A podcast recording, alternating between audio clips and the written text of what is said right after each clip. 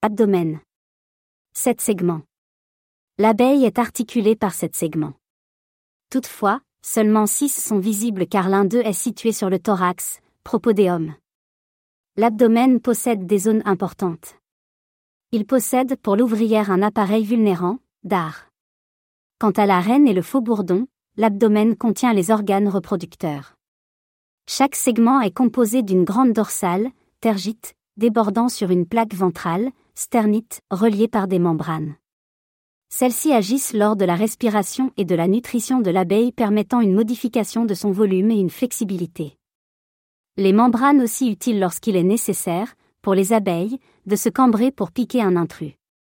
L'insecte est flanqué d'une sorte de nez formé de multiples stigmates, petites cavités, trois sur le thorax et six sur l'abdomen. La coloration des poils du troisième et sixième anneau caractérise certaines races. L'abeille est dotée de plaques ciliaires sur les quatre derniers segments ventraux, sternites.